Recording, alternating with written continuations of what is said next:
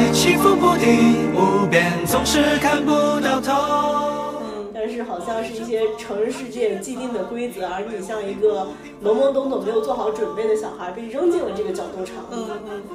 嗯，于是你不得不开始这场战斗。那你该如何在新的荒漠里建一片自己心里的绿洲？嗯，意识到自己有能力，并且慢慢的在成长的这个过程的时候，我就越来越相信自己，嗯，无论在哪儿都能创建自己的绿洲，那在哪儿就不重要了。只喜欢享受，但不喜欢研究。喜欢莎士比亚的成果，但并不喜欢去研究莎士比亚的人生。对，这是某种程度上，我觉着人长大之后少有的公平了，不是一个稳定的状态，或者说我很喜欢说，这是一种单向的状态，就你这个经历只会经历这一遍。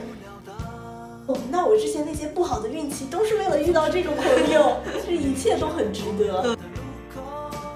是爱情背后的东西，其实我觉得都是人性的碰撞，而我对人性这件事情其实是非常悲观的。嗯，不过，大家好，这里是见春天的芊芊。见春天是一档记录芊芊和她的朋友们成长的私人日记，这里可能有幼稚言论，也有可能有爆笑黑历史，可能有天马行空的想象，可能有温柔与浪漫，当然也有很多的眼泪。但是没关系，在这里，二十多岁的我们正在去见春天，去拥抱春天。因为我是很喜欢的一个播客，我跟你说过很多次，叫《闲着时间》，有小张和智智两个普通人主持，嗯他们的开场就是会这样说。然后有一期我特别特别喜欢的，他们做了一个贤鲁斯特问卷，就是。呃，根据普鲁斯特问卷，他们设计了自己想问的几个问题的问卷，然后我觉得几个问题其实做的特别好，我也想和你聊聊这几个话题。但是呢，比如说一些他们聊的话题，我们之前可能有一些触及，所以就不会继续重复的聊。于是我们放上了我们也比较想聊的另外几个问题，在这张问卷里。嗯，那我们就开始吧，开始聊一聊。开始。好，那第一个我们想聊的问题就是这两年，嗯，我们遇到的最困难的事情，或者是因为这些事情而做出的比较大的改变是什么？嗯，这个你先说吧。这个时候就很自然的推波给我，可以，嗯，我这两年遇到的最困难的事情，大概就是从打破预期的这种幻灭中走出来。嗯。就是我是一个非常喜欢做预期规划的人，嗯。所以我可能对于我来说，一直以来我都处在一个规划自己的人生，按部就班的走在自己既定的规划道路上。嗯并且一直都在往符合自己预期的方向发展。但是这两年经历的一个最重大的事情是，是我呃经历了一次，呃相对来说呃比较没有那么如意的 rotation，嗯，然后没有成功的达到自己最预期的目标吧。嗯然后因为这个事情，我其实幻灭了很久，这大概经历了快一年才走出来。嗯因为你会发现，当你做出的一切努力都是为了一件事情的时候，最后这件事情没做成，你突然失去了自己这个呃生活的目标，嗯或者是你在一段比较长的时间内不知道下一个目标该如何树立和规划。嗯嗯，为此而带来的这种画面感，让我陷入了一种虚无的状态。嗯就觉得做什么事情其实都没有什么意义，但是只是机械的去完成一些工作，或者是嗯日常所需的一些事情而已。嗯但是，呃，这件事情同时带给我的一些呃创伤或者是攻击，是是指，嗯，我很难从那种那种情绪里走出来。比如，但是其实这件事情，我当时，嗯，花了那一年，是我和我不同的朋友聊，嗯基本上和我关系比较亲近的朋友，我都会告诉他们。嗯然后我甚至和父母去聊这个事情，嗯然后我和我之前的老师去聊这件事情，去包括之前的师兄师姐，嗯然后甚至去寻寻求就是一些专业的帮助，去看心理咨询。就是你可以想象，就这么多件事情都是为了解决一个目的，就是心理落差。嗯那当你从一个比较顺的状态，或者是一直都被人重视、捧在手心上的那种感觉，嗯突然落到了一个到一个大家都很优秀的地方，你泯然众人了，甚至就是有些找不准自己的定位，甚至会有一种被别人比下去的感觉，一瞬间你心里就失衡了，嗯这种落差感很难解决，并且你，并且你心里并不认为它是一个非常公平或者是在同一个层级上的较量。嗯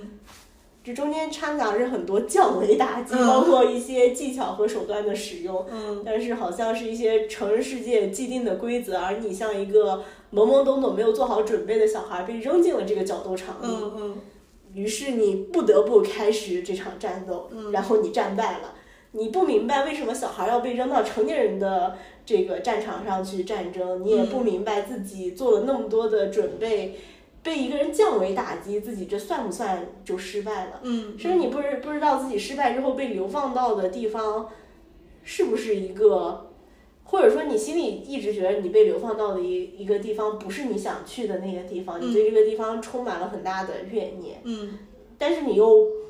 好像似乎没有什么办法，你必须得这个地方生存下去，那你该如何在新的荒漠里建一片自己心里的绿洲？嗯就整个过程大概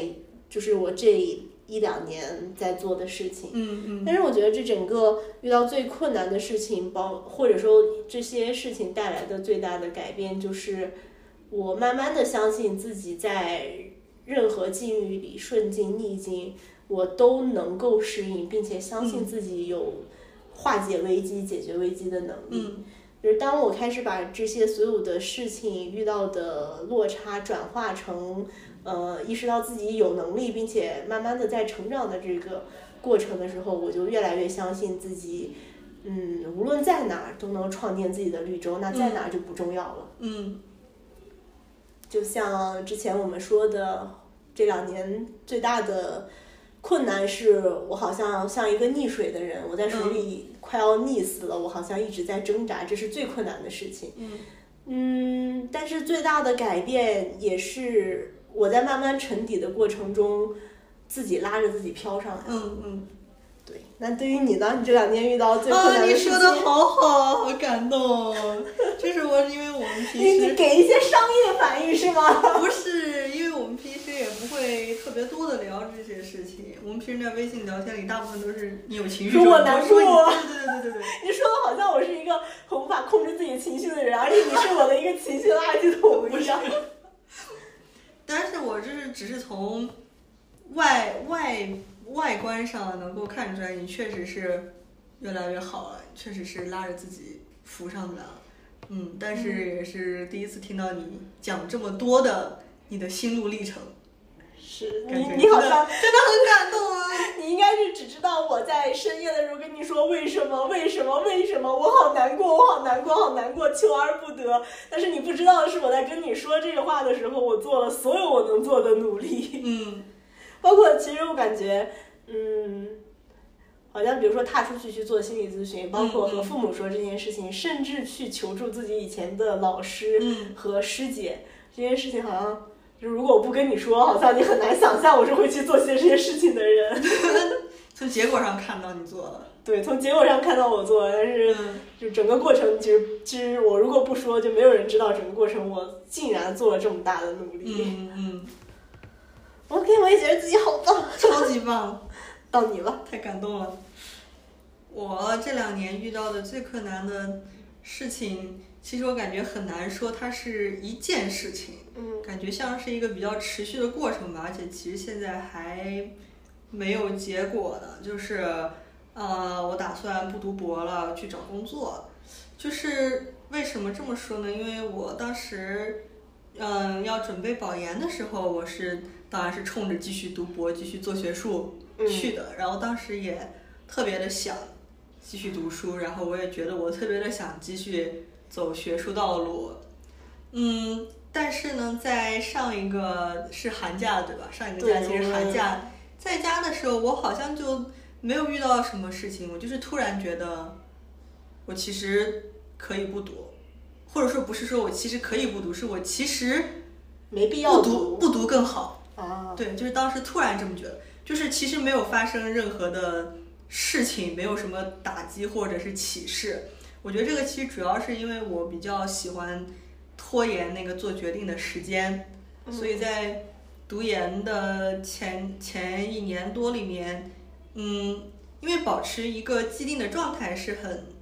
感觉很很舒服，很很顺顺随波随波逐流的那种感觉嘛。所以在读博的前一年多里面，我没有仔细的去想过，就没有明确的去考虑我接下来到底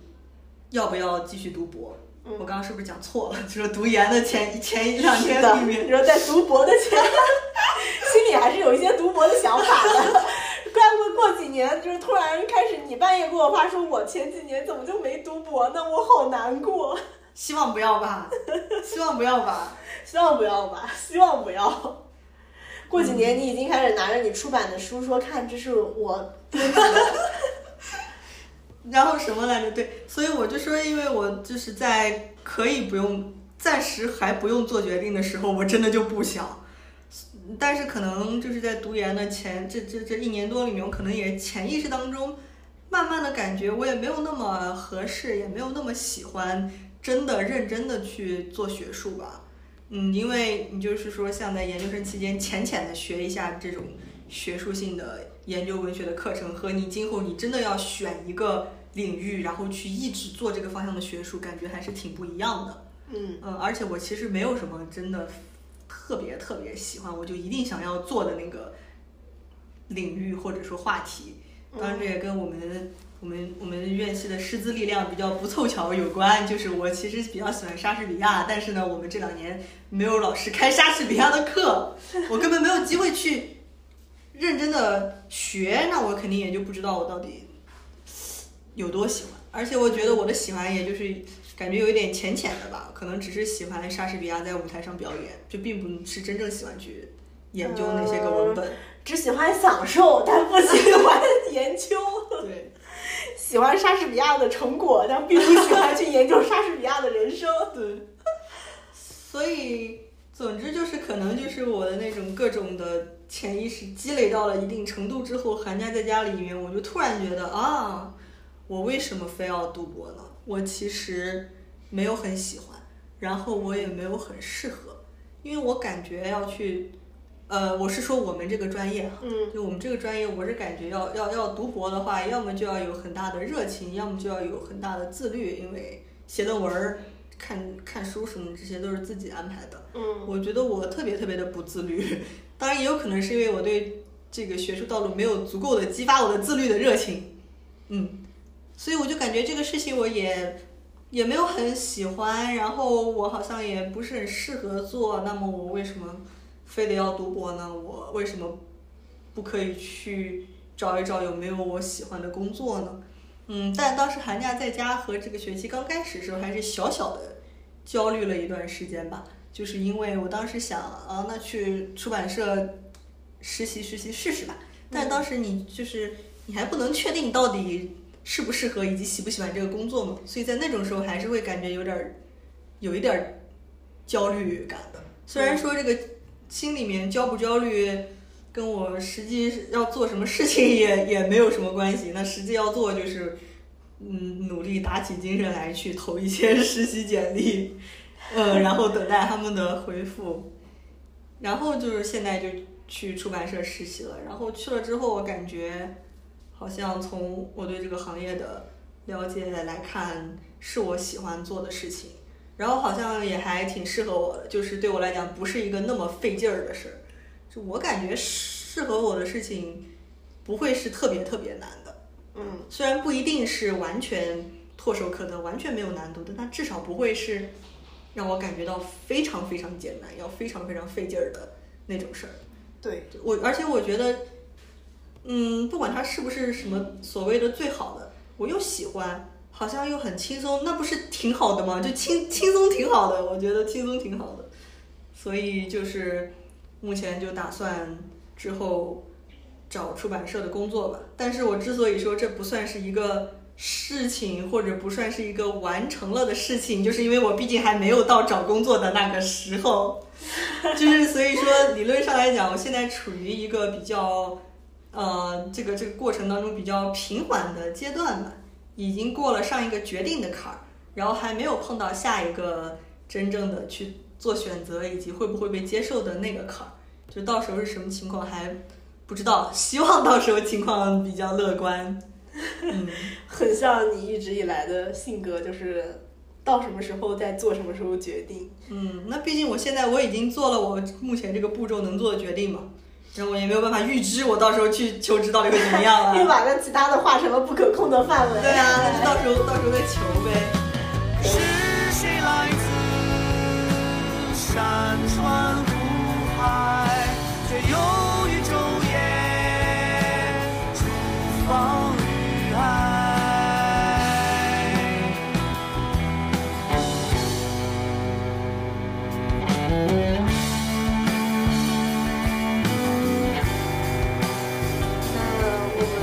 开始下一个话题。嗯下一个话题是你这两年遇到的最欣赏的人，或者是你这两年遇到的最欣赏的人身上带有的是什么品质？嗯，你有你这两年有欣赏的人吗？就是因为我你就最欣赏自己。没有没有欣赏自己，没有。我我因为我觉得这个话题很难回答，是因为我觉得我遇到的大部分人我都很欣赏的，但是好像放在这个问题里面，就我会觉得我欣赏那些人是，嗯，就我欣赏他们很好，嗯他们都很好，然后他们可能有一些优点让我觉得非常的好，但是我会觉得那种那些优点很难平移到我的身上来呀，就很难被我完全的学到，因为他们的优点也是他们自己过去的经历和他们的性格、他们的思考所造成的。嗯嗯，所以我确实有很多欣赏人，然后可能也确实能从他们身上学到一些这样那样的比较散散的小点吧。但是要说有哪一个人给了我非常大的启迪，这个我很难想到。那你就随便说几个你欣赏的小点吧，总不能你这个话就糊弄过去，就你不可以一直糊弄的。在我在一个认真的人这里，嗯，就是糊弄不过去。就是热情大方的表达自己对别人的欣赏和喜欢。啊，我我知道了。你身上也有啊？啊啊，好，这个可以这样招募回来，可以。有啊，只不过我们不是已经过了那个建立关系的阶段了吗？嗯，行。可能明确的知道自己喜欢做什么事情，想要做什么事情，然后很有很有动力的去坚持去做。嗯，嗯，还有什么？感觉说起来好像不是很特别的，就是对人很很和善，很很善良，很温柔那种感觉。嗯，但这听起来像更像是一种社交礼仪，就是当你不和一个人走得很近、深入了解的时候，大家最开始相处的话，可能都会倾向于用这种人设去交朋友之类。哦，但是反正我享受到了别人的和善对待，我就觉得，不管他是他的社交礼仪还是他真心，至少这一点，这个举动是好的。嗯，那你呢？我我可能最欣赏和最喜欢的人身上都带有那种平静。嗯我非常非常喜欢，嗯，不会被事情惊扰到的人，嗯就他们不太会受到外界的干扰，嗯内心非常的坚定，并且内心很平静。嗯就有的时候虽然，嗯，虽然大家外在的表现，可能有人表现的很宠辱不惊，有人表现的比较炸炸咧咧，嗯但是，嗯，这只是他们的一种表现，他们内心是否是这样的，其实不好说。嗯但是，嗯，但是你会发现，我非常喜欢的人身上都是有那种在面对重大的事情的时候，他们能够比较冷静下来，嗯并。且不太会，呃，过过度的思考这件事情，嗯。就是相当于说，其实和你很像了，就他们会分为不可控和可控，嗯。只在可控的方面去做努力，嗯。至于不可控的方面，他们真的就是把它放到一边，真的就是不去管它，嗯而不是一边把它放到一边，一边又时不时的看两眼，说发展的什么样了，还是不可控吗？对，就是这样，就是我觉着这种内心的平静，或者说这种大心脏，嗯就是直白一点说，就是一种很大心脏的这种做法，嗯就他们敢赌，嗯或者是他们也敢应对这些风暴，嗯嗯但我始终觉得这种平静都是经历换来的。嗯就是你看起来他们已经到了一个非常游刃有余的处理那些让你焦虑的事情、让你嗯崩溃的事情。其实我会觉得他们之所以今天能够这样做，是因为一定在他们成长经历的某个阶段遇到过类似或者是比这一次风暴更大的事情。嗯嗯就是一次一次的这种在风暴中心劫后余生，让他们知道对于这种事情要怎么处理，对于这种事情自己有能力去做处理，所以他们才会平静。嗯所以这会让我很佩服他们。一方面是他们真的能从劫难中走出来，并且成了一个温和又平静的人。嗯因为有的人度过度过困难，或者是度过这种劫难之后，他会变得暴躁，或者是变得戾气很重，嗯很很想把自己身上淋过的雨甩到别人身上。嗯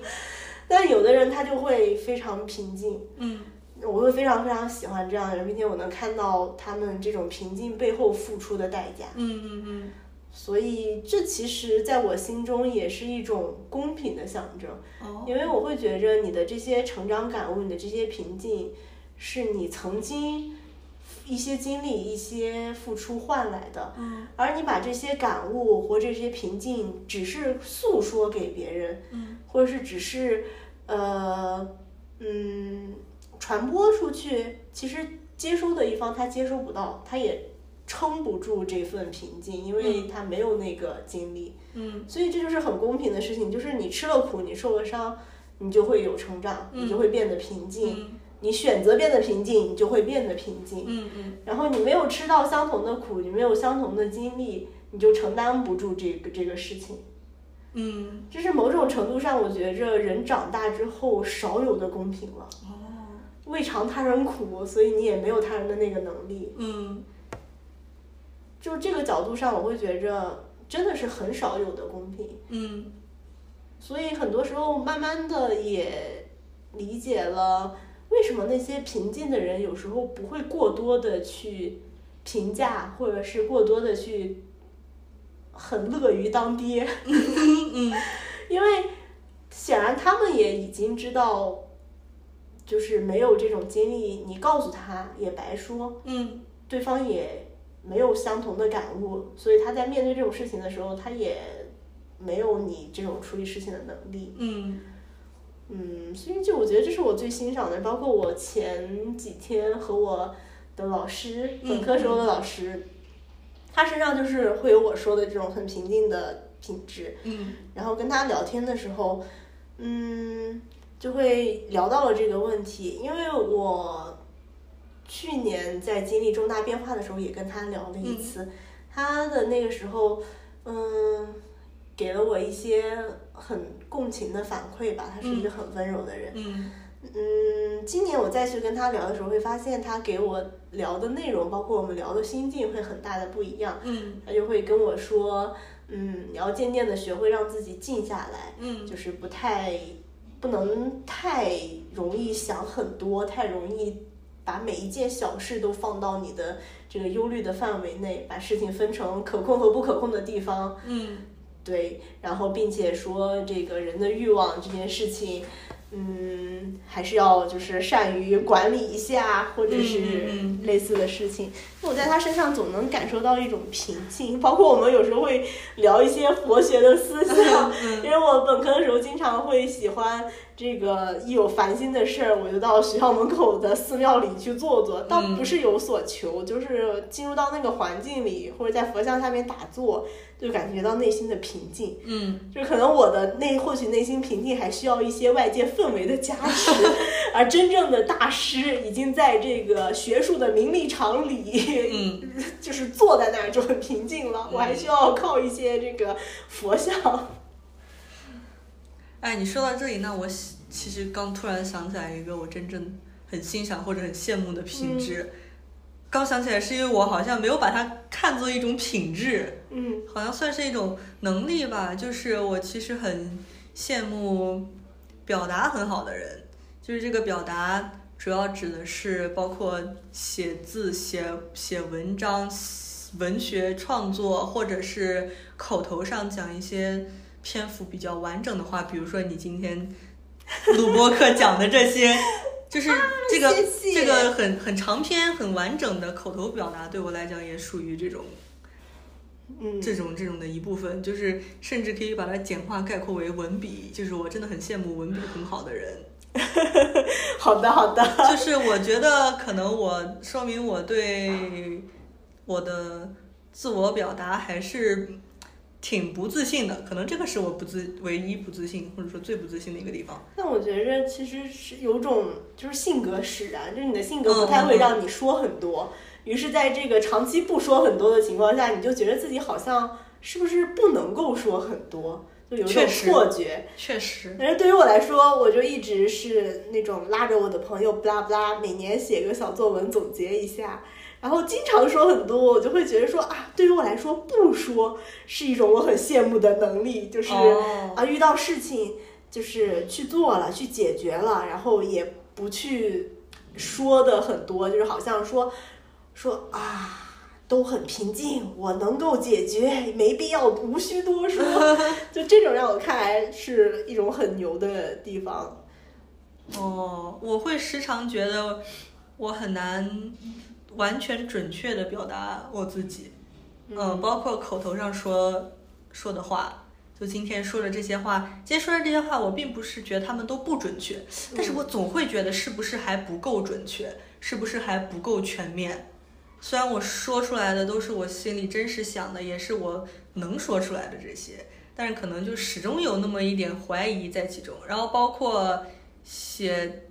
写作吧，就是我也很难写出来同人文。虽然同人文它不完全是一个自我表达，但它也算是一个我创作的东西。对于这种，我也会就是对我自己所写出来的、所创作出来的东西没有足够的自信，没有足够的相信，我就很难把它写完。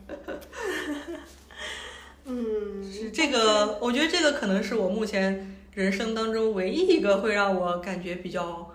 困扰的地方。可是这已经是是一个非常幸运的事。你想，你的人的一生中有那么多要被困扰的事情，可你只有唯一一个，而且这种事情甚至是是你只是你觉得自己表达能力不行，可是在别人看来，你虽然话少，但是每次说出来都很一致，都挺准确并且挺直接的。就是并不是没有想法，而是有想法不多说，甚至别人觉得很酷。好吧。已经很幸运了。那可能没有别的困扰，是因为还没碰到啊。目前那可能这也就是这期这个播客存在的意义，就是不停的记录这个夕阳从一个无忧无虑的人变成过几年开始跟我说他的困扰。希望你能一直快乐，不是过两年希望我不要后悔没有读博，但我觉得我不会后悔的，因为我也没有那么的想。我觉得你不是一个很容易后悔的人，因为你嗯做了决定之后，其实我觉得你每每次做完决定，你不会回过头再去评价这个决定。嗯，这个倒确实对，因为我觉得我过去的我做的什么决定都是当下我能够那个时候的我能够想出来的最好的决定了。对，所以其实基于你的这种快乐生活的心态，我觉得你大概率也不太会。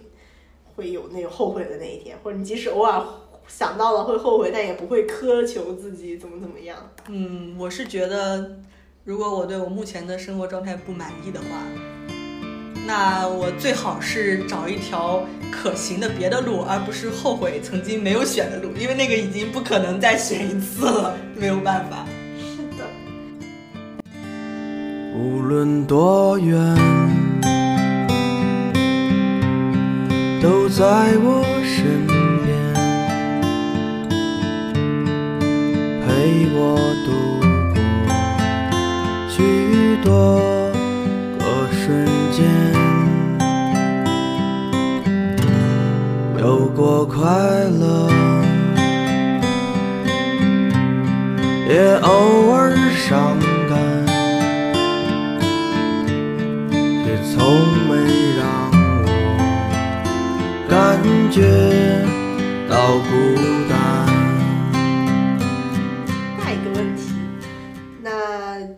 年收到的很棒的礼物是什么？因为一开始说最棒的礼物，然后夕阳说啊，那我可是收到了很多，就不能说最棒，可以说多个，然后我就哎，立马就 get 到了。你不是也要说很多个吗？真是的。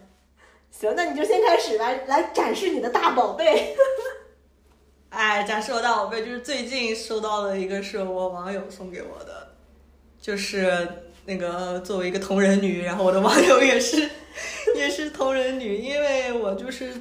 这这一年多在目前这个坑里面才开始进行产出和交网友的。嗯就在以前我一直都是单集，然后我不交网友是因为我觉得我呃没有产出，然后我不好意思交。没有拿得出手的作品，不好意思上戛纳电影节。然后反正就是这这这一年多开始有有产出了，然后交网友了，让我感觉真的还是蛮开心的。然后前不久我的一个嗯关系特别好的网友送了我很多礼物，就是有一个是他做的手账，就是嗯他把我们都喜欢的那那几个角色呀，然后我们的 CP 啊，还有一些就是那个嗯，剧里面的梗，或者是我们平时同人的梗，就是都做在那个手账里面了，就是充满细节的一个同人手账。然后还他还找他的朋友画了一套书签，就是把我们都喜欢的那几个角色的台词，还有一些元素画在那个书签上。然后反正我真的嗯蛮蛮感动的，就是我觉得就收到来自粉丝的礼物，不是粉丝，我们是互相的你们是好平等的。对，因为我觉得这种体验对我来说还是蛮新奇的。包括在之前我生日的时候，也有两个写文的网友写了文送给我。啊，就是其实这个写文送给我这种事情，就是写一个文，然后发出来说这是送给我的申贺，就是这种意思嘛。啊，就是我我也给人家剪了申鹤的视频，就是我剪一个视频啊，那确实也是他想看的主题，然后我发出来说这个是送给他的申鹤，就是这既是一个我们自己的作品，又是一个送给别人的，啊东西嗯，嗯，就这些还还蛮好玩的。这种同人女之间的友谊对我来讲是我第一次体验到，我之前也很向往，但是没有体验过。现在现在就体验到了，而且我觉得我认识的网友都都特别的好，就是这种感觉还挺挺奇妙的。而且像同人女的情谊这种事情吧，就是它还是挺挺挺存在于这个特定的环境跟时间当中。嗯，我说，我觉得就算我跟我的这些网友在我们都各自爬墙了之后，还能保持着做线上朋友的友谊，但是那种就是已经转变了，就是我们是呃网上认识的、网上联系的朋友，而不是那个就是我们的那个同好的身份嗯，消失了。对，所以在我们都还有着同好的这个身份的这一段时间里面，我们的这种感情是一个很感觉还蛮蛮珍贵，要这个及时享受的一种事情。嗯，我体验过，别问我为什么，因为 我知道你体验两过两年前的时候，我们有一个这个小群，嗯我们那个名字还很有意思，就是一群又会玩梗，然后又比较又又在写文，嗯嗯，甚至就是被主流不被认可的，我们会搞一些换头文。群主会收集一些大家想看的这个文体比较好的，然后直接 Word 文档查找替换给它换头，然后在我们小群里开始流传，开始传播，然后大家就是玩各种表情包，而且我们那个名字叫静，就是静止的静，我们叫自己静家人，然后就大概有六七个人，大家在五湖四海，然后嗯。很喜欢当时磕一些队内的 CP，嗯。然后每晚我们就能抱着手机哈哈畅聊，嗯。然后直到有一天，塌房了，不敢笑，哎。就是哎，这个群解散了，大家就是哎还有着联系方式。然后前段时间我还和一个妹子，正好她来北京，我们嗯约着线下见了个面，嗯一起吃了个饭。在这期间，我们中间也保持着一些联系，比如说她会跟我说他在准备考研，嗯然后到今年他这个考研成功上岸了，她嗯。当时跟我说的时候就特别特别开心。嗯嗯。然后就我们这种友谊，就像你刚才说的，其实已经发生了一些转变。他从最开始一起追星、一起磕 CP 的那种那种快乐，嗯。变成了你突然失去了那个支点，嗯。而成为一个呃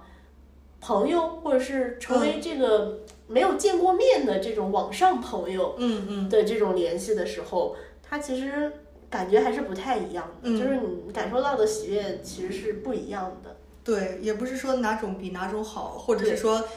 哪个一定要转化成哪个，对，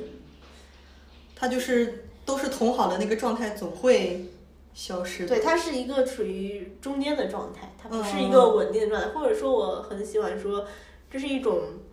单向的状态，就是你嗯。这个经历只会经历这一遍，对，这个这段关系和这种情感过了这段时间之后，嗯，大家总会分叉分开，嗯。但是这个经历是不能不可能再有回头路可以走的，嗯，你只会经历这一遍，嗯也只会在特定的这个时间经历这一遍。嗯，我有时候就会想，比较贪心的想，我们可不可以既是同好，又是互嗯会互相交流一些生活的朋友呢？因为感觉现在确实就是也会交流生活，就就是这个交流生活并不是。嗯，并不是需要那个同好的状态消失才能做到，那我这个状态消失，那那是因为它是不可对啊，控的。你是不可控的。对我有时候就会比较贪心，想能不能这两种状态都一直继续，但是这个很显然也不太可能。但是就是说顺其自然吧。很难想象你喜欢的这个这个东西，它我会一直它怎么喜欢它怎么塌房？我不要，我们这个是已经写出来的啊，嗯，但是作者还活着啊，那不想了，不想了。希望我这个作者不要不要晚节不保，我虔诚的为他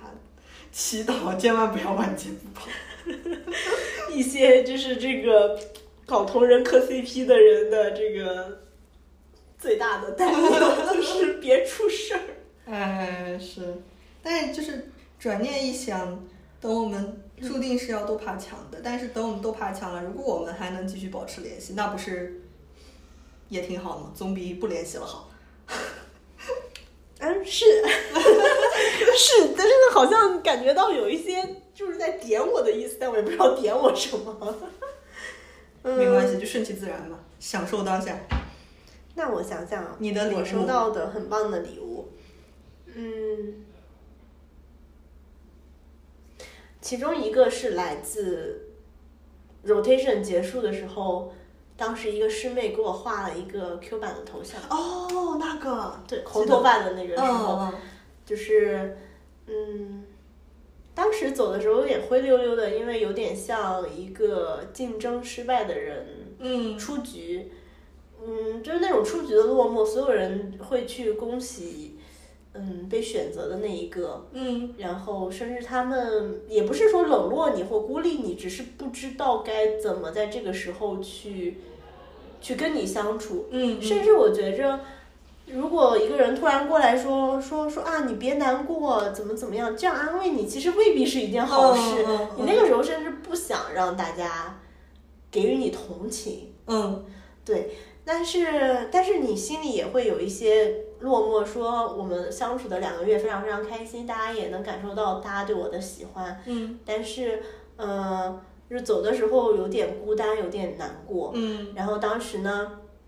那个师妹就就就画了一幅画送给我，而且嗯可能因为是小朋友，所以他对你的喜欢的表达也非常非常直接。就说他非常非常喜欢你，然后也觉着你就是你哪里做的都挺好的。嗯就是那个时候，相当于在没有反馈的时候收到了一些认可。嗯嗯，所以很暖心。然后后面他还送给我一个小帆布包，他在上面画了我的头像，嗯，哇，对，然后非常非常可爱。然后这是收到到的一个礼物。然后还有一个对我意义比较大的礼物是。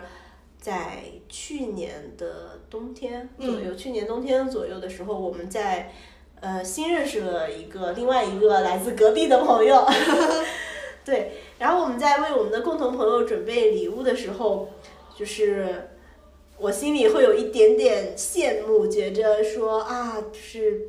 在为我们的朋友准备礼物，我也好想被人这种精心的对待，好想有人别人给我精心准备礼物送给我。嗯，然后我们那一天为那个朋友准备完礼物的当天晚上，他把我送回学校的时候，在校门口拍了拍我的书包，说我在你包里塞了东西，然后你回去再看。然后我回的回去之后，发现他嗯。给我准备了一个一模一样，不能说一模一样，同类型的，同类型的另一款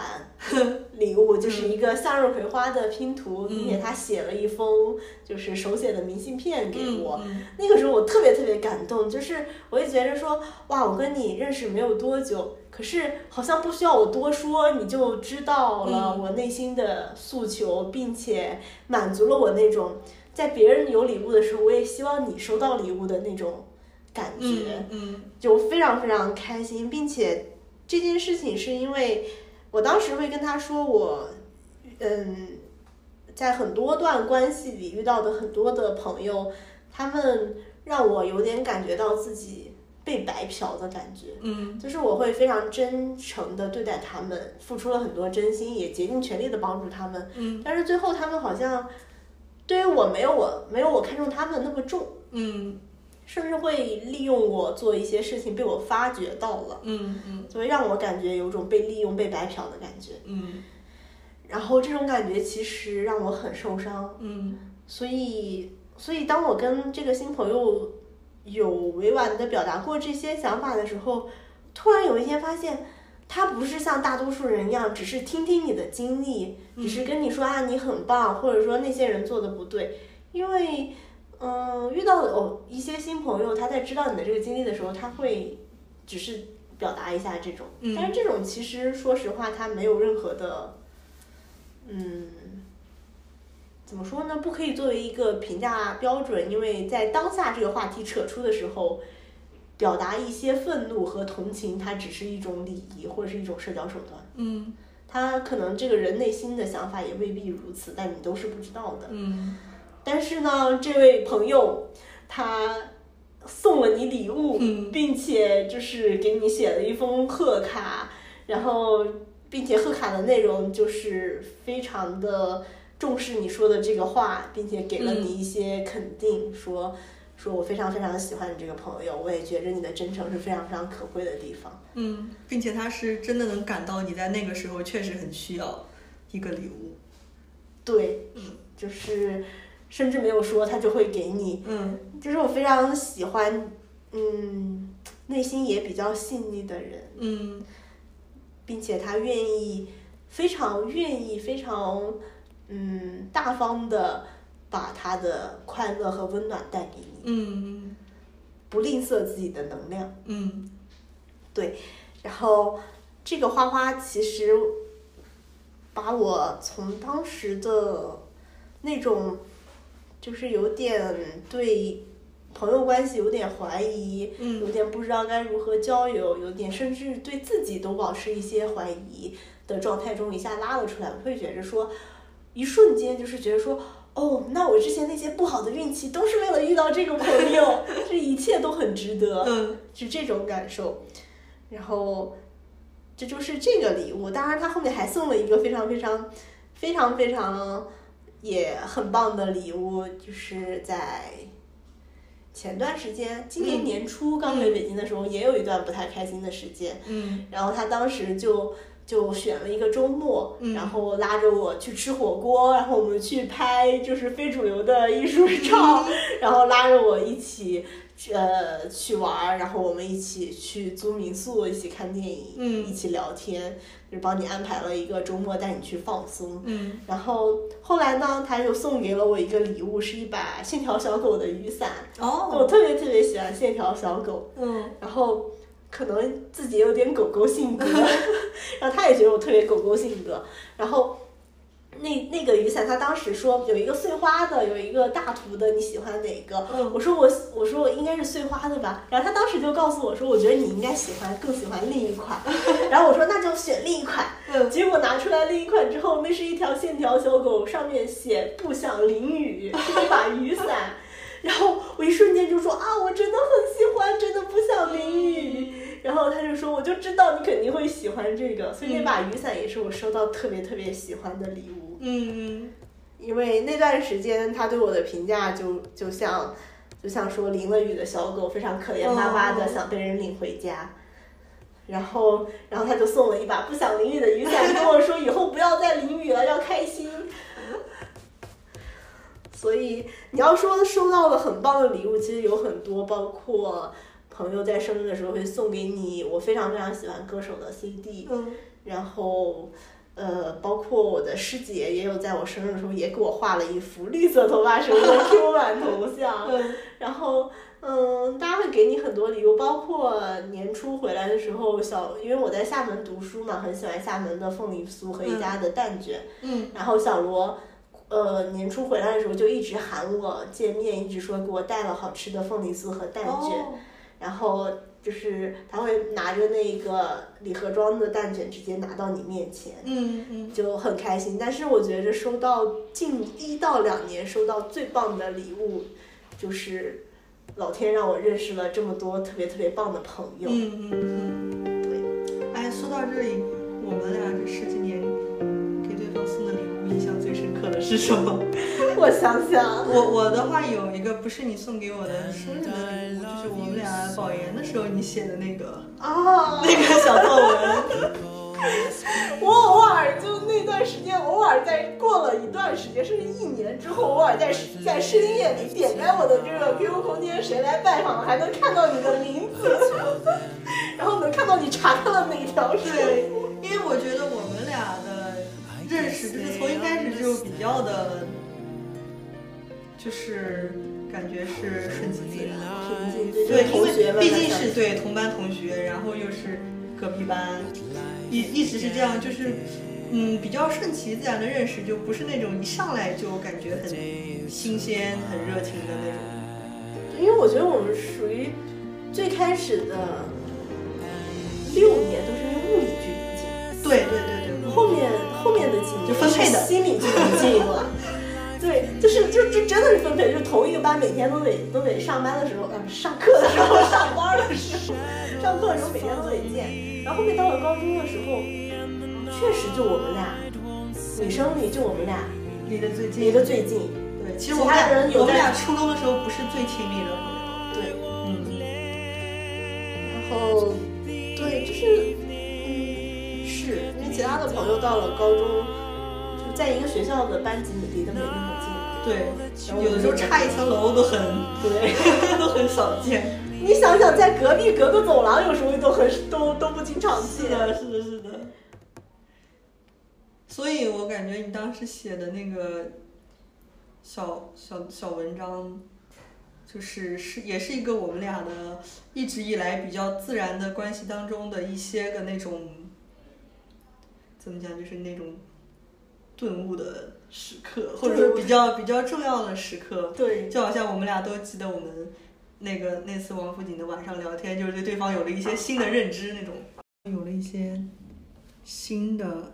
认识，嗯尤其是对于那种对对方的和和友情和相处模式有关的那一部分，有嗯了一些新的认识。然后后来还有一次，就是也是我来清华找你玩的时候，嗯我们俩在那喝酒聊天的时候，嗯，嗯你也说了一些你自己，就是，我就记得当时你说你是那种三点钟难过，三点钟就会找人说我难过，然后四点钟好了，四点钟他就说我好了，但是我就是那种三点钟难过的时候，打算先等一等再说，这样有很大很大的概率就是别人每次找我的时候，我都是平静的。嗯，确实。我想想，那嗯，我印象中其实也是王府井的那一次，包括我们保研的时候，就是写的那一个。嗯，哇，那个就是堪称我小作文的巅峰，好吧？实话实说，偶尔我也会去回味一下，写太好了。写太好了。那哎呀，后悔了，那个时候就应该先玩网，把它发在网上，就能吸引很多的关注。从一个功利的角度去说，其他的我想想，嗯，然后后面有？由此证明没有送过你什么很有仪式感的东西。你不是也没想起来 这个？对呀、由此可以看出来，你这个确实没有送给我很多很有仪式感的东西。坏了，还真真想不太起是吧？来，就是比较都比较常规。都比较常规，就是这也给这也很像我们的关系，或者你在我这里一直的感觉，就是平静，一直都很平静，一直嗯都维持在一个稳定的范围内。嗯就不太会让我很有惊喜，也不太会让我失望。嗯，挺好的，不同类型的朋友都要有一有。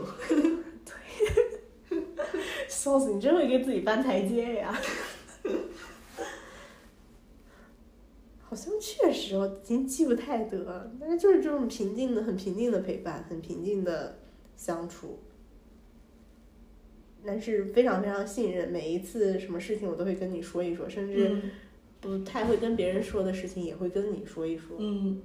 甚至我在啊让我记忆非常深刻的时候，我非常喜欢向你借运气这件哦，事情。对对对，是的。就我每次面对人生的重大选择，或者是就是需要一些好运的时候，我都会跟信阳说，我要跟你借一点运气，把你的好运借给我一点。然后我一张厚颜无耻的说，虽然有可能不还，然后我就给他发一堆四叶草。是的。但是非常大方，非常大方。在你这收到最好的礼物就是你的好运气，每次都有用的。看起来挺有用的。好的，真的挺有用的。可以可以。以后继续借给我。下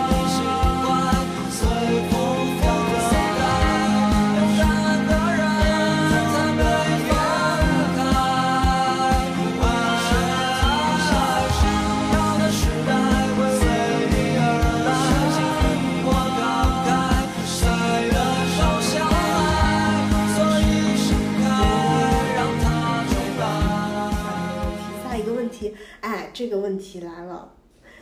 这个问题是说，这两年对亲密关系的理解有变化吗？我仍然没有亲密关系。嗯，这个问题问的就是有一些怎么就是说，不问我，我 我等着你直说呢，我以为你马上就要口出一些狂言。呃，突然，这个也没有什么狂言可出，就是对亲密关系的理解好像没有，也没有什么变化，你就依旧很失望还，是在历劫。依旧在历劫，依旧很失望。嗯，一边很期待别人甜甜的恋爱，一边又觉着现实中的爱情其实都满目疮痍。这可能，可能甜的时候也真甜，但是一些就是爱情背后的东西，其实我觉得都是人性的碰撞。而我对人性这件事情其实是非常悲观的。嗯，希望过两年我会对亲密关系的理解有变化，希望是甜甜的变化希望是好的变化。那，哇，这个话题如此快的我们就略过了。那怎么办？我们俩一个没有亲密关系，一个就啊 嗯啊嗯啊啊，不可多说，以后有机会再说。那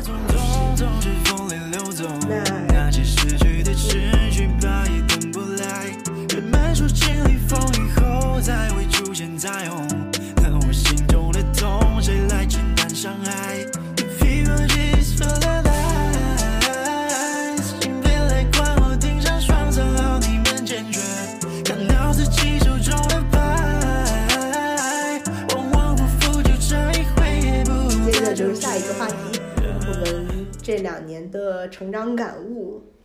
是最明显的感悟都是我本科的那个老师嗯启发我，或者是告诉我的。就像最开始十十九岁、二十岁的时候，他跟我说不破不立，说危机就是转机。嗯于是，在每一个我需要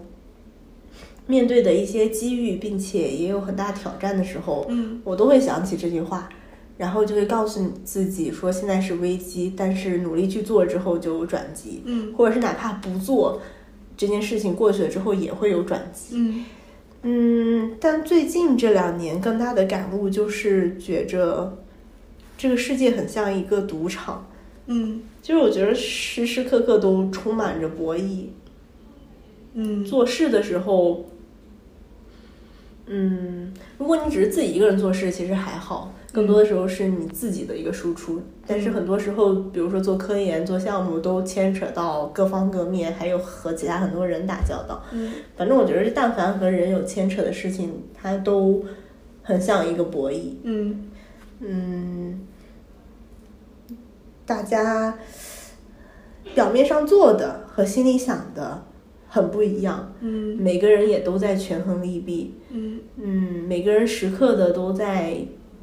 做出下注、离场、破产的这种动作，或者是成为人生赢家。嗯嗯，包括我另外一个比较大的感悟是，大家都说真诚是必杀技，或者是我之前一直觉得真诚这张底牌非常非常重要，嗯所以很多时候我会选择在与人接触或者一段关系一开始的时候，就先把这张底牌亮出来。嗯那我的想法是，最开始我就能让你看到百分之六十的我，嗯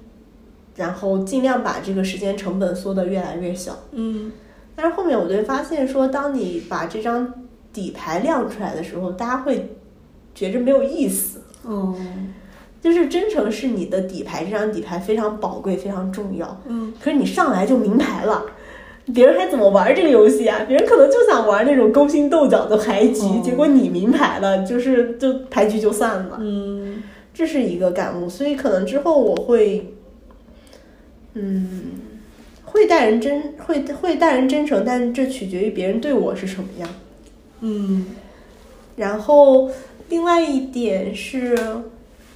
就是越来越感受到这个世界不仅是一场赌局，而且是一个牌桌倾斜的赌局。嗯可是，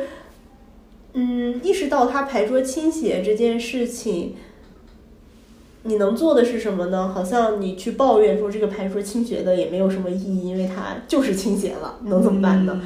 然后我的感悟大概就是说，如果这个世界是一场牌桌倾斜的赌局，那很多时候不仅仅是说你权衡利弊之后想要最后收那个奖池成为赢家，嗯更多的时候是在一个牌桌已经倾斜的情况下，你在这场游戏结束的时候，努力让自己保持还坐在桌上，已经是一种成功了。哦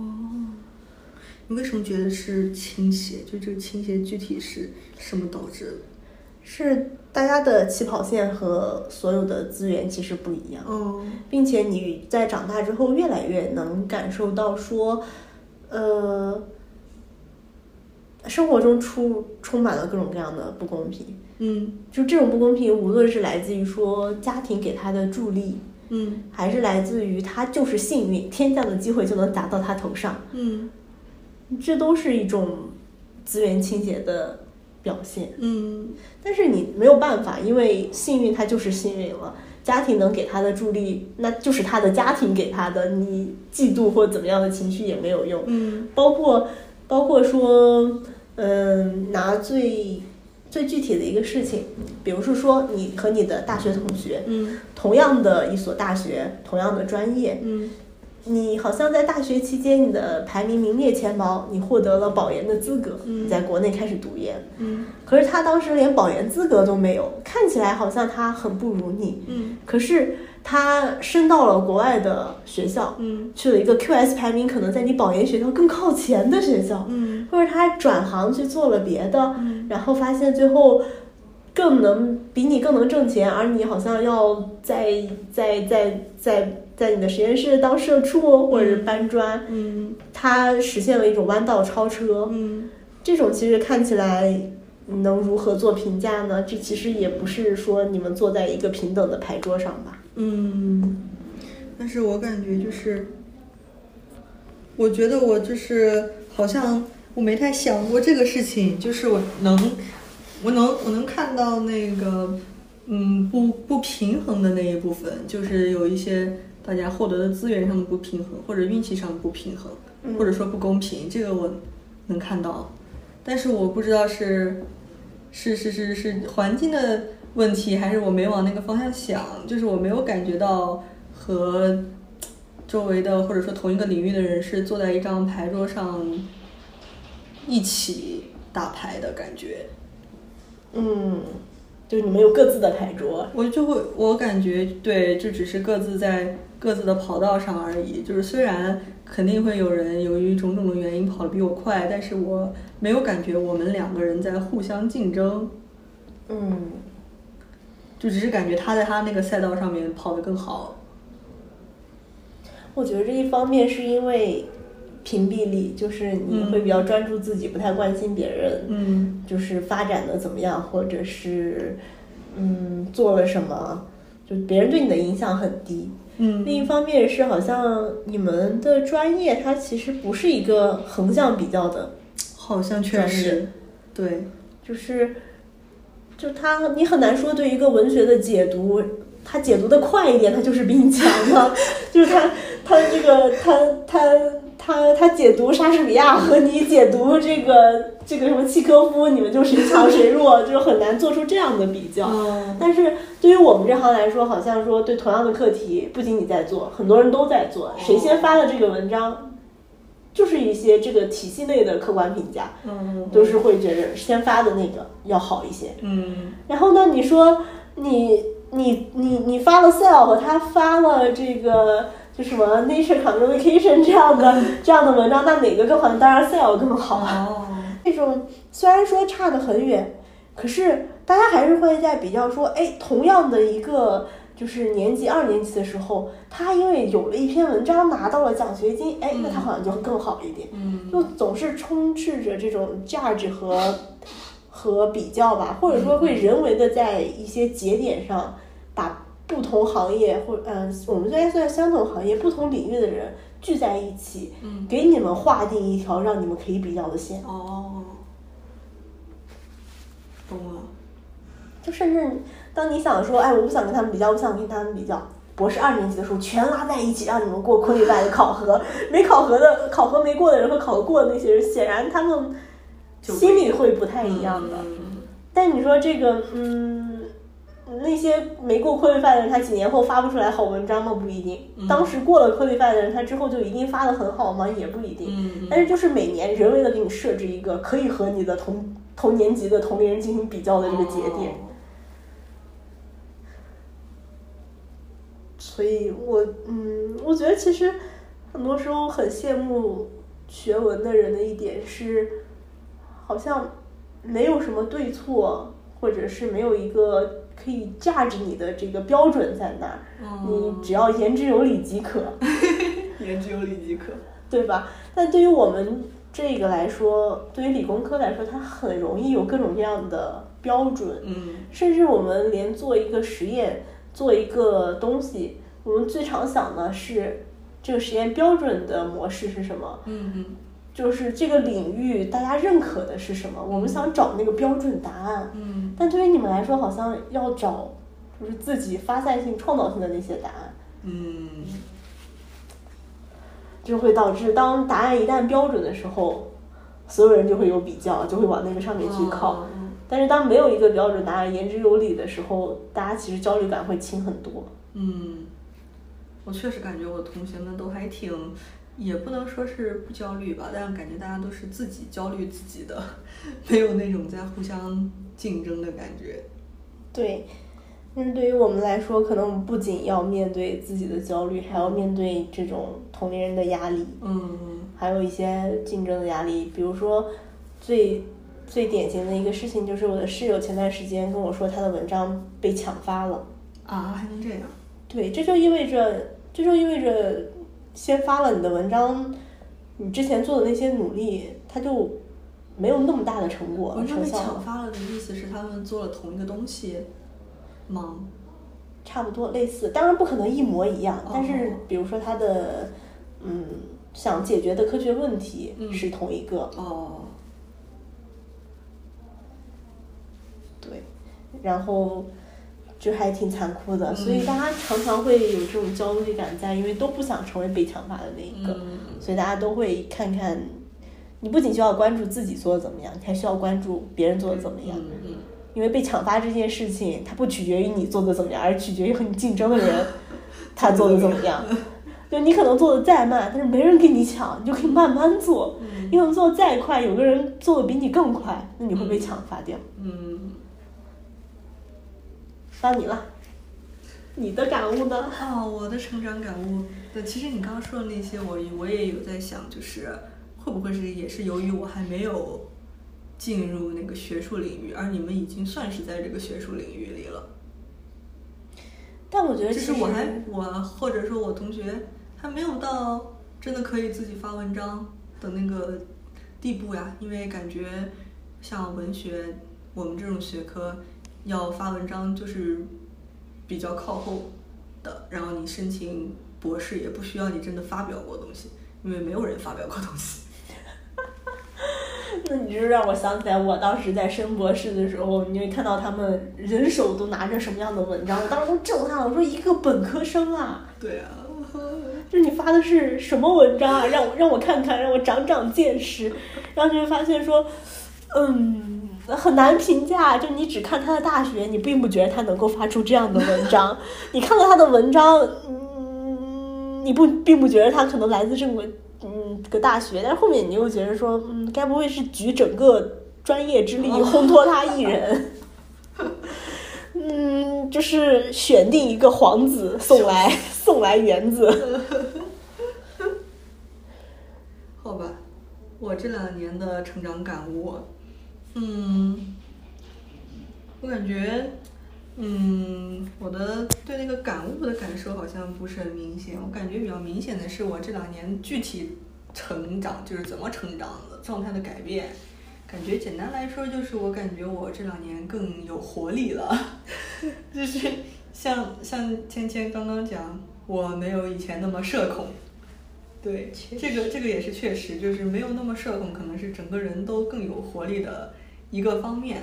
嗯嗯，感觉就是说这个有活力，并不是指我天天都出去玩儿，我还是一个总体来说是一个宅女，但是我好像跟不管是在跟身边人的相处，跟新朋友、老朋友的相处，包括我做自己想做的事情的时候，好像都感觉整个状态更自在了。就是以前，尤其是刚上大学的时候的那种犹疑不定，或者是感觉有点局促的状态，就是少了很多。嗯嗯，就总的来讲，我感觉我现在是可能做的事情还是差不多的，但是我是以一个心里更自在、更轻松的状态行走在路上，在这些事情当中，嗯。到哪了？这是我的感悟呢啊！是的，你的感对对对，感悟，嗯，然后我感觉我在跟别的，就是在人际交往当中，好像也展现出了更活泼的一面。那确实，比如说什么我我是你你蝶这种话，是当你说出口的时候，我非常的震撼。我是小蝴蝶啦，我是你蝶。啊，这个这个大概就是说，说我我在感慨我们俩的关系的时候，呃，因为新阳经常会给我一些心理的安慰，所以我就会说他他就很像一只美丽的蝴蝶停在了我的伤疤上，然后你知道这人他就接了一句说我是你蝶，你你这个比喻太 太唯美了，我想到的是我是 INFP 啊，我是小蝴蝶。别人嗯不用不用解释，你当时不是这个想法，我非常非常清楚你，你就是想抖个机灵，抖个包袱。嗯，我确实感觉我好像跟同学也好，跟朋友也好，好像交流的时候也说更多的俏皮话，然后也说更多自己的心里话，或者会会会撒撒娇那种感觉都有。没跟你撒过吗？我好像没有感受过。真的吗？可能跟网友撒娇了吧？啊天哪！不是不是你想象的那种撒娇，就是感觉在，就感觉那种，对我来讲就是那种表现出，我是不是挺好的，我是不是挺可爱的那种感觉，就叫撒娇了。啊，并不是真的说嗯那种撒娇。啊，对，就是跟跟网友是是这种，哎，我是不是挺好，是不是挺可爱的？对于我来说，就是我是你爹。那也也可以，就是你跟我撒娇的方式，就是一些我是你爹的方式。说这种很很犯贱的俏皮话，对我来讲，难道不是也是一种信任的敞开心可以我也不是跟谁都说这种话的。是的，因为我发现近两年思阳开始说这种类似于“我是你爹”这种话的时候，我已经重复说了非常震撼，因为你可以看出，如我非常非常震撼这件事情，就是从一个就是不善言辞或者是不太会跟你说这种的人，因为我觉得最开始你经常会说的话就是呃，然后你就不知道说什么了。对，你就是就是这就是这种，然后直到有一天你开始抛梗接梗，我大为震撼，我觉得这个本质上应该也是开朗的一感觉种。对自己更更自在了，就是嗯不管是对我自己也好，对我和别人的关系也好，都很也不能说叫自信吧，就是没有怀疑，没有不像以前那样有那么多的犹豫。嗯嗯，但是我，呃，感觉这好像并不是我做成了什么事情，好像就是我长大到这个年纪，它自然而然的状态就变好了。可是越长大越对关系不保持怀疑是一件非常可贵并且非常反向的事情，你不觉着吗？因为是吗？人小的时候因为无知，所以对这个世界总是充满着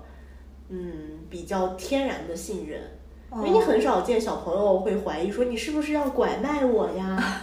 说你是不是个恋童癖呀？嗯小朋友不会想这些，嗯他们只会觉得说啊那个人还挺好，他给我糖哎，嗯对吧？那人越来越长大了，越来越会意识到这个世界的阴暗面之后，会对人有各种各样的防备。可是感觉你好像，像从你的话里说，你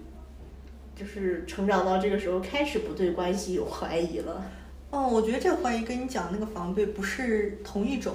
嗯就是我我说的这些，当然是建立在和我有关系这些人都是好人的基础上。就是我肯定不不会对，嗯，就是那个什么录音癖、骚扰犯之类的那种，就是可能存在那种的人有什么更多的信任。嗯，就是我会感觉那一部分那个很很很有危险的、很阴暗面那一部分，呃，被我划在我的所谓的这种关系之外，它是属于一个危险。嗯这危险就始终是危险。嗯，那个不是不是我讨论的这个范围。我说的对关系的怀疑，也不是不是真的是对人的防备。我的意思是我感觉我就比如说是刚上大学的那个时候，嗯，是会对，嗯，我到底能不能和人相处的很好，或者是我自己到底是不是一个很好的朋友，我是不是一个很好的同学，对这些事情嗯有很多的怀疑的时刻，或者是犹豫的时刻。嗯，嗯，你最后是想到答案了吗？还是干脆就选择不去想它了？什么什么答案？你是说？你刚才抛出的一连串的问题，你是不是能跟别人相处的很好？这个就是因为我在自我怀疑呀，然后过了就是等我再成长成长，我就不怀疑了呀。哦，所以我觉得还就是，嗯其实就是一个你把它又放置在了一边，等它这个自己解决的这么一个过程。我觉得有些事情它就是要你过两年才能自己解决的。确实，然后包括你说我那个时候我到底是不是和人相处没有那么的好，我是不是由于太局促而嗯有一些时候处理的不好，可能也确实吧，但是当时我也没有什么办法呀，我只能等着我自己再长大一点，嗯长大一点就好了呗。比如说我我现在有一个室友，我们俩本科就是室友，现在还是室友，然后我们就是属于是关系越来越好吧。诶因为最一开始也不是说关系不好，最一开始是分配的室友嘛。我觉得他很，他可能见证了我从当时那种非常非常局促，然后可能嗯也相处起来没有非常非常舒服的状态，然后变成了现在一个还挺好的人。嗯嗯，那就是这个也没有什么办法呗。如果当时我有什么和他相处过程中让他觉得不怎么样的地方，那他也没有做什么，然后我也没有办法有什么方式解决。就是等过了几年之后，正好我们还就是还还被安排在一起，然后就成为了更加好的朋友。就是只有这种解决方法，我这觉得。听起来越来越验证了我们刚才之前在讲的，就是一些人能不能成为朋友这件事情，你只能说努力或者维持关系只占了三到四分，嗯。剩下很大的程度上其实真的靠运气或者说缘分，嗯。或者是就是说的那句话，说朋友他其实不是交的，而是上天送给你的礼物，嗯嗯。就很像说，如果你们后面研究生没有成为室友，嗯。他就经历不了你长大了相处起来舒服那个阶段，他对你的印象也只能停留在局促关系一般的那个阶段。嗯但是你们研究生能不能成为室友这件事情，它不是人为可以决定的，它就是好像命中注定的事情一样。哦我们调了调，我们现在三个人都是本科就认识的，然后其中一个是调过来。对对不起，那个可以不用说了，你们调了挑。那这个是属于这个是属于那个自己努力的那三四成吗？但是另外的就是，如果我们没有继续成为同学，对吧？那就没办法了。那你们能成为同学一起保研这件事情，也是呃个人努力呀、还有选择呀，我们我们选择了多少？选择什么？就是说选择从从转去隔壁，选择就是要集满中国 top one 的两所学府的所有的证件。另外的一个成长感悟就是多发现，然后多做自己真正喜欢、真正感兴趣的事情。嗯嗯，而且现在我觉得我会比较乐观的相信，我想做的事情总是会出现的，就是生活当中总是会有那个让我感到有动力、有活力的事情，然后我只是需要发现它，然后去做。嗯，这个想法就很像我不知道从什么时候开始形成，但一直非常天真乐观的认为，嗯任何一件事情，只要你持之以恒、坚持不懈的去做，并且真的花心思在上面，嗯哪怕一开始可能或者最前期的一段时间都没看到成效，但最后你一定能做得不错。我不知道为什么我会有这种想法，嗯但是我常常会会在任何一件事情的时候都会这么想。比如说，我会觉得说说在对于读书这一块儿。嗯可能最开始，我觉得我在大学的时候也不是那种考年级第一的那种人，嗯甚至我也会觉得，因为当天很想去玩儿，就逃课，嗯 就是嗯，对于一些课也会逃的比较疯狂之类的。嗯但是我就会觉得说，今年我还在做，明年我还在做这件事情，所以我到现在也看起来，就在大家看起来也去了一所很很不错的大学，嗯继续在做这个方向的研究，嗯。就会让我觉得说，说当下做的好不好或者怎么样，好像没有那么重要，嗯你只要一直坚持，一直去做，嗯总会有一个让你超越了大部分人的这么一个结果出现。嗯就像我现在天真的觉着我在做播客或者是在发布一些视频的这个，虽然没有收到一些特别热烈的反馈，嗯但是我我总有就是我的这个想法总会觉着慢慢做，慢慢积累，坚持时间长了，它还是会有反馈的。嗯嗯。就其实我也我也会有这种想法。对，就就就很奇怪，我甚至不知道为什么，就是一种就笃定的相信，那不挺好的吗？你先相信着呗。相信相信的力量。对我，我其实也相信，但是我们俩可能侧重点不太一样。嗯我在讲刚刚那个话题的时候，我心里所想的是，嗯，不是说我坚持下去能收获什么，我是感觉就是有的事情，在你决定要去做它之前，你就能感到这个是你想要做的事情，这个是你会喜欢的事情，但不一定是那种非常大的什么人生选择，可能只是一件小小的娱乐上的事情。嗯但是在做之前就能感觉到它是让你有有活力、有动力的事情。那可不，我觉得碰到这样的就去就去就去做好了，虽然可能会有一些别的有阻碍担心，对，但是那个没有没有关系，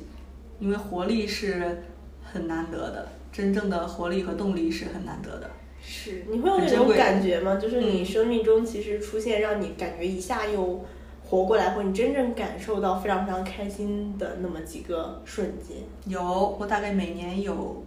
一两件、两三件。对，就是我会回想每一年的时候，用这一两件、两三件事情来标识这一年。这一年我演了这个音乐剧，那一年我搞了那个同人，就这种感觉。是对于我来说，可能就是今年认识到了哪一个让我感觉非常不很好的朋友，嗯。或者是像今年我会觉着我开始把我去看音乐节的视频发在网上，包括我开始做播客这件事情嗯。是对于我来说让我一下活过来的那个瞬间之一。包括我每一年去玩儿一个特定时间的音乐节，嗯去追一个我很喜欢的线下的乐队的时候，嗯嗯。也是那几个瞬间之一。嗯，我觉得就是多做一些这样的开心的事情，然后不要管它是不是所谓的不太常规，是不是没有做过，或者是不是那种世俗标准当中的有意义。对，嗯他想知道那是谁，为何总沉默寡言？群中也算抢眼，抢眼的孤独难免。快乐当然有一点，不过寂寞更强烈。们有想问对方的问题吗？啊，就到这儿了。自由问答时间。你先问，你先问。我好像，你这还你还想问这个吗？我其实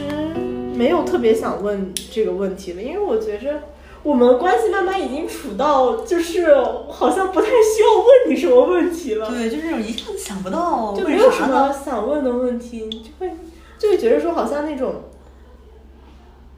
就是我知道你就是这样的人。对，就是就是我甚至不敢说足够了解，但是能坦然接受。对，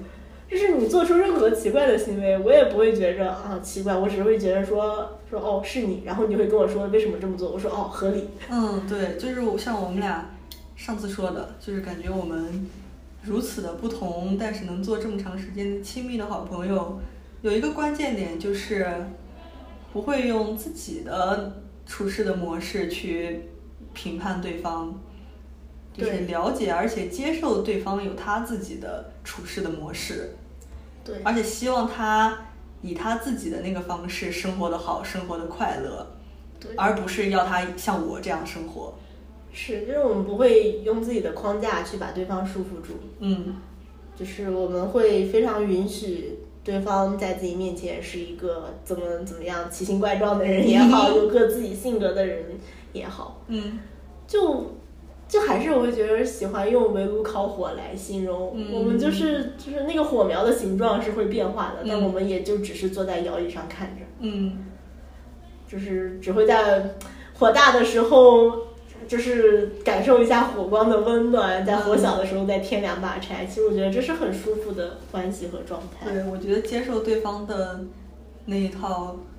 处事的方式，比所谓的接受对方跟自己性格的不同比起来要更加的根本。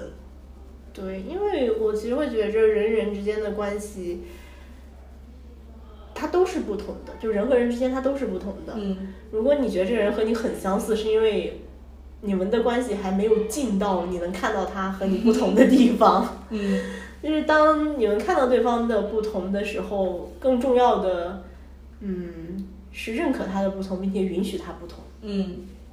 好像人就是不太喜欢改变自己，而且在这个就要求找寻自我的时代，大家都不愿意改变自己，也不愿意因为谁而改变自己，嗯所以，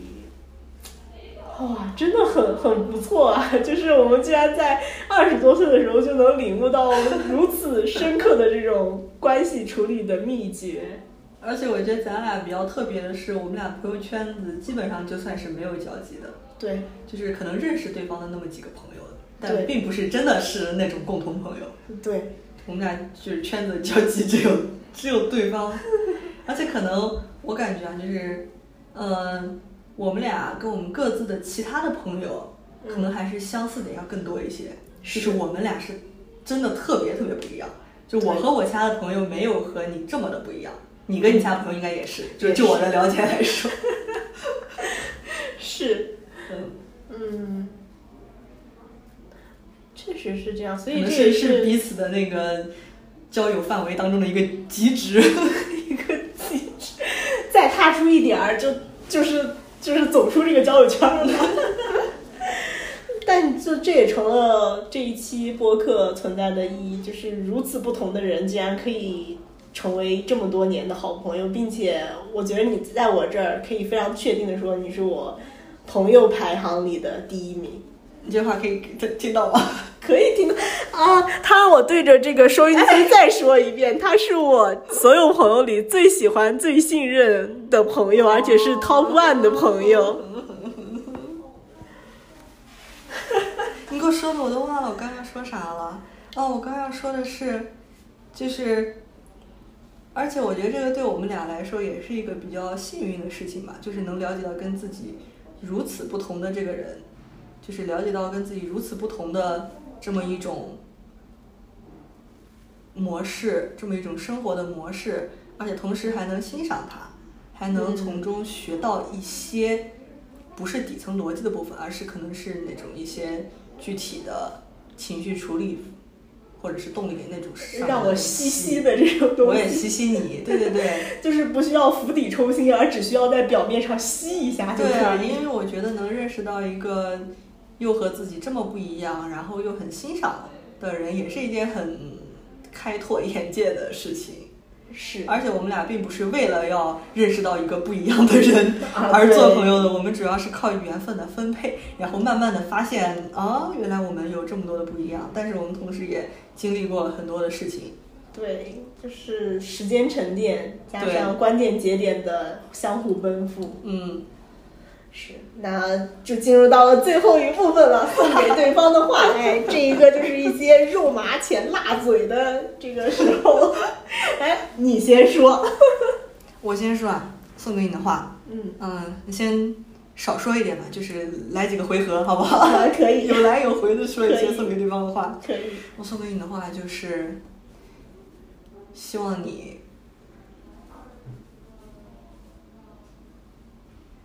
说不出口是不是？我在措辞，嗯，嗯，希望你越来越喜欢自己，认可自己。然后，如果你再发现你有哪些不够好，或者是你就是你觉得不够好的地方，就接纳，不要把它当成是你的一个缺点。有的时候不改也行，就因为你已经很好很好了，但是呃，别人跟你说这个话没有用。希望你能自己越来越支持自己，保护自己。嗯，我觉得说认可也不，嗯，不太准确，因为认可好像还是体现出一种我做的好，然后我认可。嗯，呃，我做的不好，那我就要批评自己，就要改正。那我，但是我希望你能够永远自己最爱自己，然后自己保护自己，就是接纳自己所有的，不管好还是不好，就不把自己看成一个什么地方好、什么地方不好的人，就只把你自己看成你自己。嗯，我觉着对于你想跟你说的话，我好像每年的小作文里都会跟你说很多话，所以好像你让我突然说哪一个，我不知道该怎么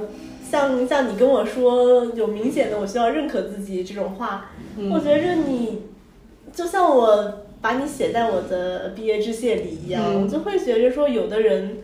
他能够存在就已经足够美好了。你该用什么样的话去形容他呢？你说他真诚、善良、勇敢，你身上都有；你说他温柔，你说他能够和你共情，你说他有这个世界上最最浪漫的一些品质，那你也都有。就是这些话好像在你这儿，它只是一个模块的堆积、堆堆积，它并不足以完全的形容你。可是我觉得最最最美好的事情就是。你只需要存在，你甚至什么事情都不用做，我就能够感觉到美好。而且，嗯，最开心的是你在这两年就是终于开始非常嗯热情勇敢的做自己吧。嗯因为我之前忽然觉着你也会很很勇敢，很很在做自己，嗯可是好像没有这两年的活力那么大，而且嗯我能。非常明显的感觉到，当你跟我说你遇到了新的网友，他们非常认可你的作品的时候，嗯你那种开心嗯会真的溢于言表。嗯所以最大的祝福就是希望你能够保持住这种开心，嗯能够常常开心，常常因为小事开心，嗯常常幸福，嗯一直都能够因为各种事情幸福。就是其实我希望你少遇到一些挫折，但是这个感觉不是我说就能改变的。但是我真的特别特别希望你可以不用再有那么多的呃从痛苦当中成长的时刻，嗯就希望你能够顺顺利利的、自然的往前走就好了。就是你有那种从痛苦当中蜕变的能力，这是你的能力。但是特别希望你不要再遇到那么多的渡劫的时刻。那对于我来说，可能我就会希望你永远不会感受到获得这种能力是什么样的情况。嗯 希望你一直都能像现在一样，嗯，舒舒服服、顺其自然的做成你想做的事情，成为你想成为的人，嗯，一直做你自己就很开心。我觉得我最近这一年就是越来越感觉到你真的非常坚强，就是非常坚韧，应该说坚韧，更加全面。是，但是我还是就是嗯，就是这一点让人很特别的欣赏，但是也很心疼 所以希望你开心的时候更多，好耶！就是或者是不要开心的时候更多，你开心的时候也挺多的，但是希望你难过的时候再少一点，再少一点。对，难过的反面不一定是开心，有可能只是一种平静，对，平静而舒适的生活。嗯，但是没有关系，我现在对你很没有什么，对我没有什么担心了，因为我感觉你确实是经历过那样的事情，你都能自己拽着自己浮上来，而且你现在确实是肉眼可见的越来越好。就是希望你继续越来越好，越来越好，越来越好。我希望你遇到越来越多能够支持你的作品、懂得你的开心，并且能不停的让你吸吸一些快乐能量的人。好，好耶！那我们这一期暂时就先到这里，下一期再见，拜拜拜总是慢慢的爬，冲破镜黎明就觉得不差。我总怕有天会崩塌，我站在你身后，陪你出发。你的笑让我无法无法沉默作答，我只想说一句，你愿意听吗？你想听千遍，我会讲一万遍，甚至无限。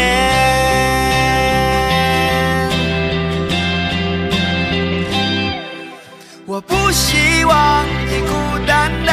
去面对整个喧哗世界，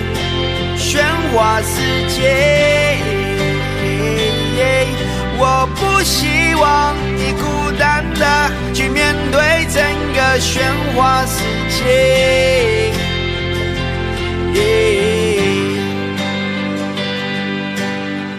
呃，这里是来自芊芊的一条补录，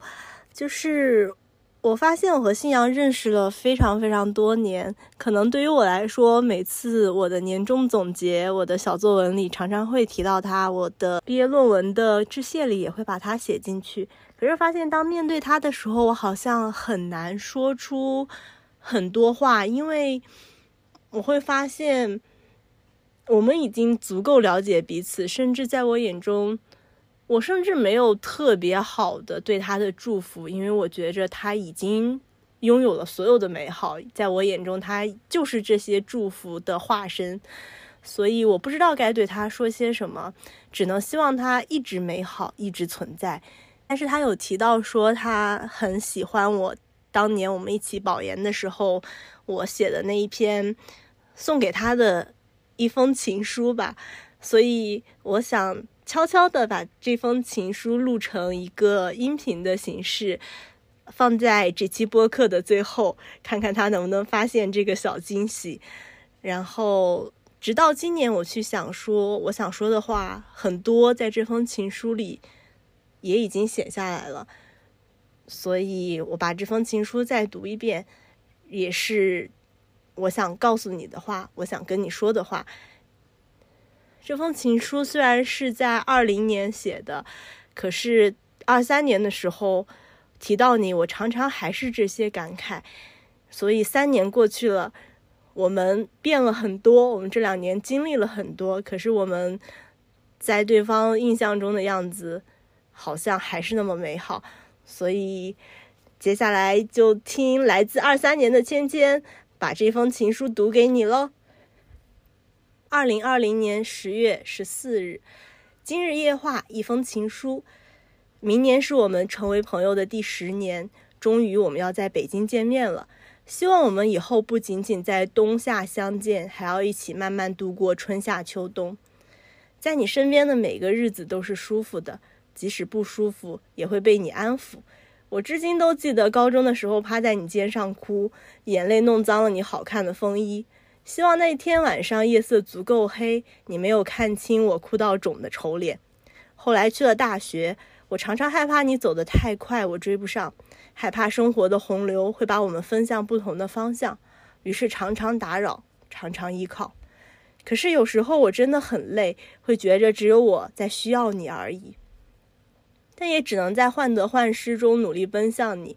后来我们异国一段时间，可是莫名其妙隔着时差却交流的很频繁。大概是因为每个失眠的夜晚只有你是白天，命运真的很有意思。在我最难的一段时间里，你悄悄调了时差陪着我。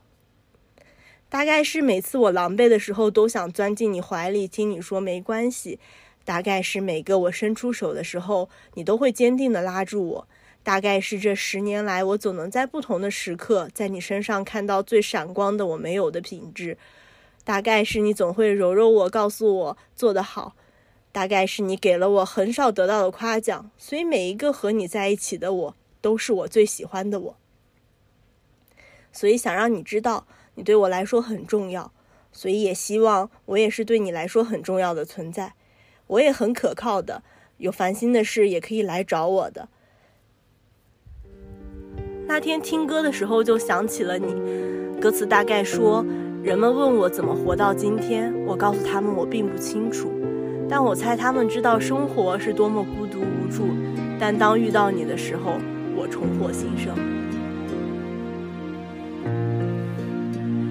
你知道，在我很难的那段时间，我真的不相信任何人告诉我会好的。可当你说的时候，我有点想相信了。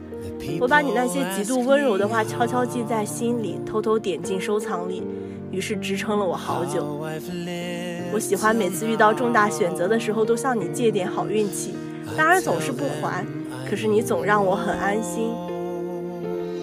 我始终记得，当我很累的时候，我说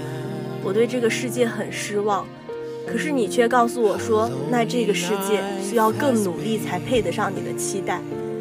因为遇到的是你，所以才有了现在的我。我一直在说自己最幸运的事，就是在很年幼的时候遇到了你，遇到了很多闪闪发光的人，才让我有了足够的勇气面对这些年的生活。未来十年，你陪伴我度过的人生将从二分之一变成三分之二。未来的每分每秒，我们都在彼此的人生中占据着更多的分量。想到这里，新阳，我开始对未来有所期待了。本来说文案交给你好了，我就等着被官宣，以慰藉这些年来我一直在患得患失中努力向你靠近。可是是你看，我爱你还是比你爱我要更多一些。直到今年，我再去看这封情书的时候，还是会觉着很感动，还是会觉着每一句话都是在描写我们。每一句话都没有脱离现实在描写我们。夕阳总是很温柔，非常非常温柔，甚至甚至我不想用温柔来形容他，而想用他来形容温柔。如此温柔又坚定的人，给了我很多很多的力量。